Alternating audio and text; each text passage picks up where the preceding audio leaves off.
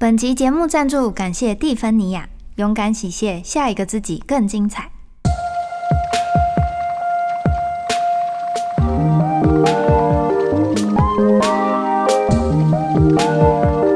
Hello，大家好，欢迎收听今天的宇宙小姐。今天要来公布一个消息，很重要的消息。嗯，有点说不出口。好，这一集的宇宙小姐呢，是这一季的最后一集喽。惊喜吗？开心吗？没错，生命是无常的，宇宙小姐也是无常的。说来就来，说走就要走喽。所以在开始今天的正题之前，想要先来回答很多人写信来问的一些问题，不然不知道下一次录音是什么时候了。嗯，好，首先是大家很常问到的催眠疗愈，对，因为很多人听了前几集的。宇宙小姐之后就会很想要知道催眠要找哪个老师啊，然后有没有推荐的老师这样子。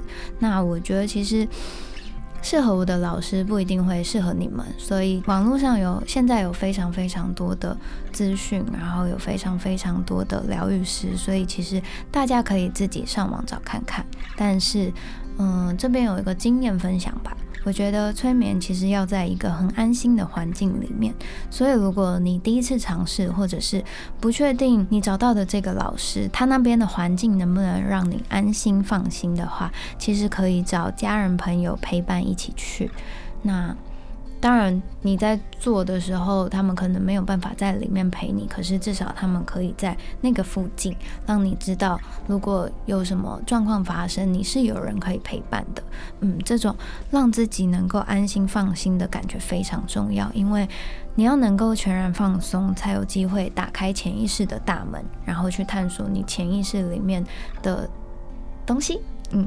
对，所以其实，嗯，我觉得大家可以自己感觉看看，然后如果觉得找到了一个你蛮想去尝试的老师，那就去试试看也没问题。好，然后还有大家也很常问说，矿石疗愈在哪里学的？阿卡西在哪里学的？那我的矿石疗愈是在硕光学的，嗯，硕是一个火字旁，然后在一个快乐的乐，然后光就是光亮的光，嗯。嗯，大家记得我在试播集里面有提过，曾经跟宇宙许愿，想要遇见一个心念正确的老师嘛？当时我遇见的其实就是硕光的易安老师，所以如果有想要上矿石课的人，可以去试试看，老师会很多东西哦。嗯，我的灵气、天使能量，然后瑜伽、玛雅历、花精等等疗愈手法，全部都是跟易安老师学的。然后我在老师那里其实也学到了很多温柔对待生命的信念。对啊，那另外矿石相关的学习，其实我也蛮推荐大家可以找珍珠法宝的乔治。乔治也是一位非常温柔的疗愈师。嗯，大家可以两个都搜寻看看，然后自己感受一下自己哪一位老师比较符合自己的需求。因为就是还是一样的概念，就是适合我的人可能不一定是适合你们的，因为每一个人都有自己喜欢跟自己想体验的能量运作的模式，所以其实。最重要的是你们自己的感受，找到一个符合自己想要需要的老师是比较重要的，对啊。那差不多就这样，剩下的就是有一些听众比较私人一点的问题，我就再找时间回复你们的信件。对，那主要比较多人问的这两个，我就这一次在这里回复大家喽。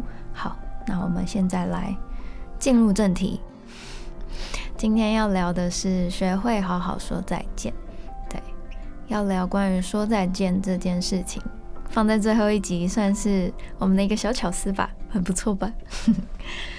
说再见这件事情哦，嗯，我觉得它一直都是我生命里面比较沉重的难题。我以前很不喜欢分离这件事情，不管是哪一种分离，比如说。家人死亡的分离，比如说感情结束的分离，或者是嗯，甚至只是朋友渐行渐远的状况，或者是杀青这件事情，拍戏杀青对我来说也是结束了一个工作，然后剧组大家要嗯去前往下一段旅程，然后我们大家就各奔东西嘛。我觉得这个分离，我当时也是好难。面对哦，所以每一次杀青的时候，我就会大哭。但现在比较不会了，就以前刚开始还没有习惯这件事情的时候，对啊，然后甚至是我们大学的时候，有一群好朋友出去玩。然后那时候大概玩了两天三夜吧，然后结束大家要说拜拜，各自回家的时候，因为就寒暑假，各自要回到各自原本的家的时候，我就大哭，开始大哭，然后大家都觉得我很好笑，对，然后所以就是举了这么多例子，其实就是我觉得死亡啊、失去、分离，其实一直以来都是我蛮难面对的一关，对啊，你看连大家只是短暂的说拜拜，我就会哭，更不用说我当时。我最爱的外婆过世的时候，我那时候有多难受，然后心有多痛。我那时候，哇，甚至还自律神经失调啊、忧郁症啊，其实都是在那个时候出现的。然后我还会常常觉得，哇，阿妈怎么丢下我一个人，怎么不带我走？然后我会一直问生命、问问神啊、问佛啊、问世界啊，为什么要经历这些生离死别？然后每一次。感情的结束其实也是特别难面对的，一直到我走上身心灵学习的这条路吧，嗯，我才开始理解灵魂，理解死亡，然后直到我遇见《灵魂之旅》这本书，我才开始渐渐和生命中的分离这件事情和解，嗯，所以我觉得要学会好好说再见，其实本质上就是去好好面对死亡这件事情，所以。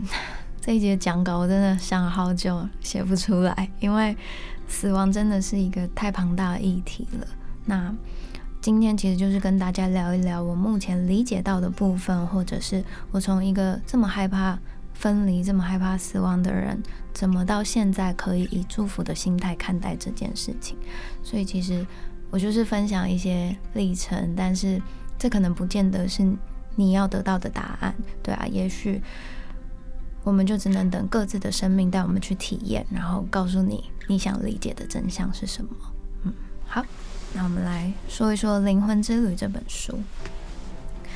嗯，我记得前几集的 podcast 里面应该也有提过《灵魂之旅》这本书，它的作者苏菲亚·布朗本身是一位灵媒，然后同时也是一位催眠师。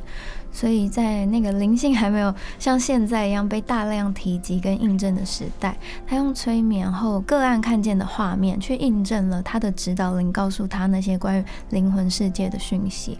比如说，个案在催眠的状态里面，可能看见了阿卡西记录大厅的长相长怎么样，然后可能描述出那里面的氛围感受是什么，那就正好会跟苏菲亚的指导灵给他看的讯息一模一样。然后，因为他自己后来也经历了一些濒死经验，真实的接触到灵魂的世界，所以我超级喜欢《灵魂之旅》这本书，因为它其实很完整的写了很多我们会很想知道的事情，比如说天使啊，比如说指导灵啊，然后嗯阿卡西记录是什么啊，或者是灵魂的世界到底长怎么样？那里面到底是有什么东西，或者是那我们人类到底来到？地球上来到这个世界要干嘛？其实里面都把这些大家会有的疑问描绘的蛮清楚的。总之，它就是一个灵媒跟一个催眠师，然后借由催眠跟灵媒收到讯息相互印证，这样对啊。像我自己可以分享这些灵性的内容给大家，其实也是因为我阅读了很多相关的书籍，然后上了很多课之后，一切不断的相互印证，我真实接触体验过后才敢分享给你们，不然。我其实在这里讲话要给大家听，我也会很担心，会不会有人质疑我啊？会不会有人觉得我在骗人啊、乱说话啊？或者是如果我自己没有真的理解的事情，我也没有办法很清晰的传达给你们。对啊，那除了之前提过的共识性，让我知道这个世界是由一股更高意识维度的运作之外，举例来说，我们在为个案阅读阿卡西的时候，很长其实。来的人都是我第一次见到的人，除了名字之外，我根本对这个人一无所知。可是，在阿卡西阅读的时候收到的讯息，我可以说出对方的心声，说出他们经历过的事情，那对方也会吓一跳，想说哇哇好准哦。对，所以就是这些不断的印证，就会让我知道，其实灵魂的世界并不是我自己的幻想，也不是我们自己投射出来的某一种想象。当我遇到《灵魂之旅》这本书之后，我开始对灵魂的世界对天使、对指导灵、对我们生命之中发生的各种事情有更清晰的轮廓。然后也因为苏菲亚很清楚地介绍了灵魂的世界、生命的各种真相，我才开始知道，哦，原来死亡并不是结束。然后死亡也不意味着一定是痛苦，对，死亡只是我们的灵魂结束了这一辈子的任务，回到了那个充满平静、喜悦、有趣，而且没有负面情绪的灵魂世界，也就是可能很多人所谓的天堂，对。然后想一想哦，哇，回到一个没有生老病死的国度，去到一个充满。喜悦、平静、温暖的国度。这么一想，你不会觉得哇，真的太棒了吗？死亡根本就是一件超级值得被祝福的事情吧？但是，当我们这样一说的时候，是不是又好像觉得，嗯，好像哪里怪怪的？嗯，你们应该听起来会觉得，嗯，死亡是一件超级值得被祝福的事情。这句话讲起来也会觉得怪怪的，对吧？所以重点来了，就是为什么我们会对死亡有这么多负面的感受和定义呢？为什么会觉得人死掉是一件这么可怕的事情呢？其实深入观察跟探讨之后，就会发现我们的内在有一种对死亡的莫名恐惧，那它影响了我们对死亡的观感。而这个内在对死亡的莫名恐惧到底是怎么来的呢？嗯，在我这几年的学习里面，然后在阿卡西的阅读历程中，我发现其实。我们内在对死亡的恐惧是一种集体潜意识对死亡的害怕。人类过往经历过的事情会成为我们集体潜意识的一部分嘛？那很多人在死亡前经历的痛苦、煎熬、恐惧，其实就会影响了我们集体潜意识里面对死亡这件事情所召唤出来的感受。想一想，人类的历史中，我们经历过了多少战争、多少虐待、多少威胁？那那些人在生命结束之前经历了多少恐惧？这些恐惧都会被保留在集体潜意识当中，所以我们对死亡有着各种恐惧和负面的感受，其实就完全可以理解。所以听到这里，你会不会发现，其实真正恐怖的不是死亡，而是人类在死亡之前到底做了什么？嗯，好。然后，人类对未知的事物也会有一种恐惧感，因为不了解死后世界，所以会觉得死亡是一个结束，觉得我们就会失去了我们现在拥有的一切。所以在这些灵性学习和阅读书籍的过程中，我因为对灵魂的世界越来越了解，也就会开始越来越不害怕死亡。那既然知道死亡并不是一个结束，渐渐的我也就没有再那么害怕分离了。提到理解死亡这件事情，我就想到我之前上萨满课的时候学到一个很棒的概念，叫做树立墓碑。它是来自中南美的一种仪式。那它来讲就是为事物建立墓碑，或者是为自己建立墓碑，好好去感受死亡，领受生命的礼物，领受死亡带来的力量。对，想一想，就是我们为什么要？建立墓碑其实就是你死掉之后，然后给你一个纪念嘛。那如果我们在生命结束之前，我们先去做了这件事情，其实就是在教你面对死亡的一个过程。对，那想想看哦，如果我们没有死亡的话，我们是不是就感受不到生命的珍贵？所以有了死亡这个设计，我们才会更尽全力的活着。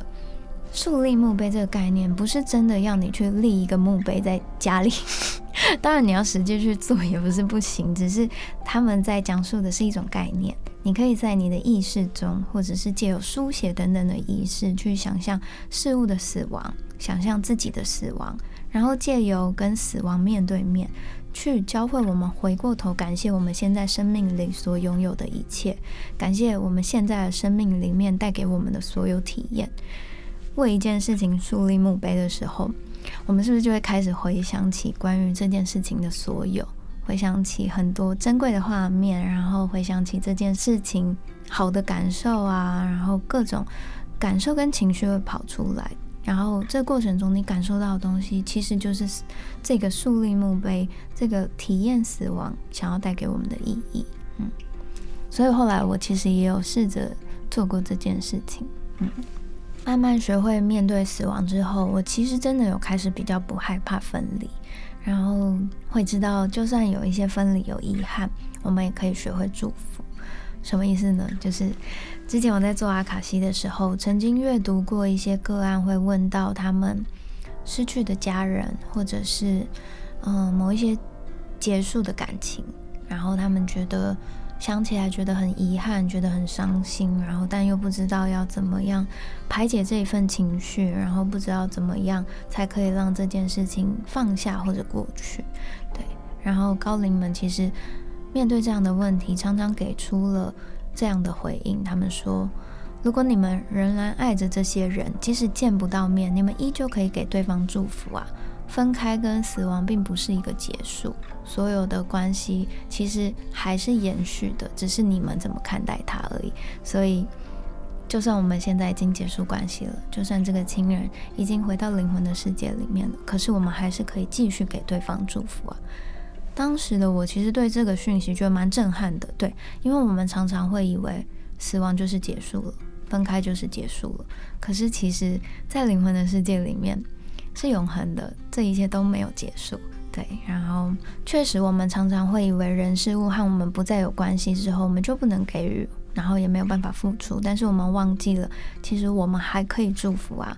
当这样想之后，每当我想起过世的外婆。我就会在心里面祝福她一切都好，祝福她在天上快快乐乐。然后也常常在和高龄们聊天的时候，开始明白，有一些关系也许能在生命结束之前获得圆满，有一些可能会来不及，但是其实没有关系。如果我们能继续在心里给予对方祝福，这些祝福其实会去到他们的身边。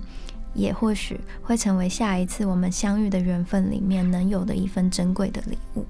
嗯，对啊，我觉得其实这个祝福的概念想起来就会觉得很安心。就是也许我们在这个物理层面我们再也见不到了，可是我们仍然有可以为对方做的事情，我们仍然有一个心灵可以寄托的地方。嗯，我自己是蛮喜欢的，希望。大家也可以试试看。好，那对灵魂的世界有了一些理解之后，我真的更加明白，没有真正的分离。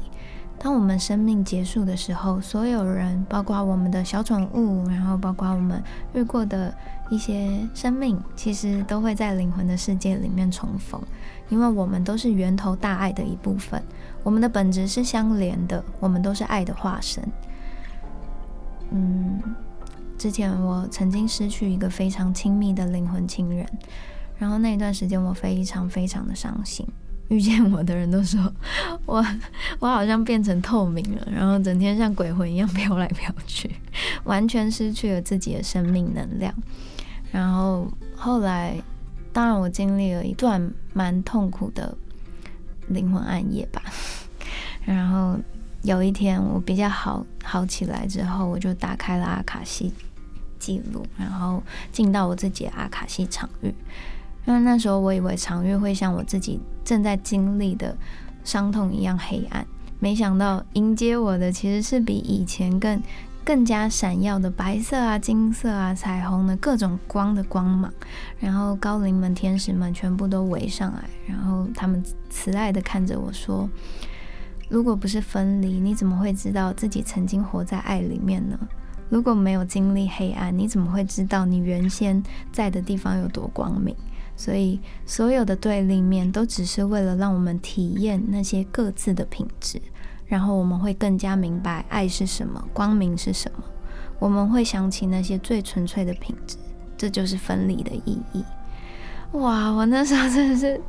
可能人在伤心脆弱的时候，听到这种很大爱的话的时候，就更难承受。真的是大爆哭。然后就在我大爆哭的时候，我就看到那个我挚爱的灵魂亲人来到我的面前，跟我说：“这个分离是我们的一个约定。”我们一起走过了一段很棒的旅程。那接下来我有其他要学习的事情，但其实我们的灵魂一直都在一起，从来没有分离过。常常接触身心灵的人可能会看过一句话，叫做“分离只是一种假象”。嗯，在那一刻，我是真的很深刻、很深刻的体会到这件事情。我们眼前的发生，只是为了让我们体验这样的情境、这样的情绪。那体验完之后，我们还是可以好好带着这些体验活下去啊！好，回到今天的主题，要怎么好好说再见呢？我觉得对我来说，好好说再见就是去理解分离的本质，理解死亡这件事情。当我们不再害怕了，当我们可以选择面对结束，选择面对死亡跟分离这件事情，我们其实就可以好好领受分离和死亡所带来的礼物。那这一份礼物是什么？也许会因人而异，但是我觉得它绝对是每一个人生命里面珍贵的一刻。在这十五集的宇宙小姐里面，其实跟大家分享了很多身心灵的体悟。那我必须跟大家说，我只是把我经验到的生命体验拿出来分享，因为在灵性学习的道路上，我打开了很多对这个世界不同的生命观、价值观。也许这会跟很多人经历到的不一样，但是其实这些事情都没有对错，因为每一个人在体验和学习的道路绝对都是独一无二的。那如果在这些分享的过程中，宇宙小姐真的有陪伴到某一些孤单的、悲伤的、害怕的你们，是我的幸运。谢谢你们一直以来的收听，然后也谢谢你们跟我分享自己的故事和感受。接下来我电影宣传完之后，应该会有一些比较多的时间，然后我会好好的来回大家信件。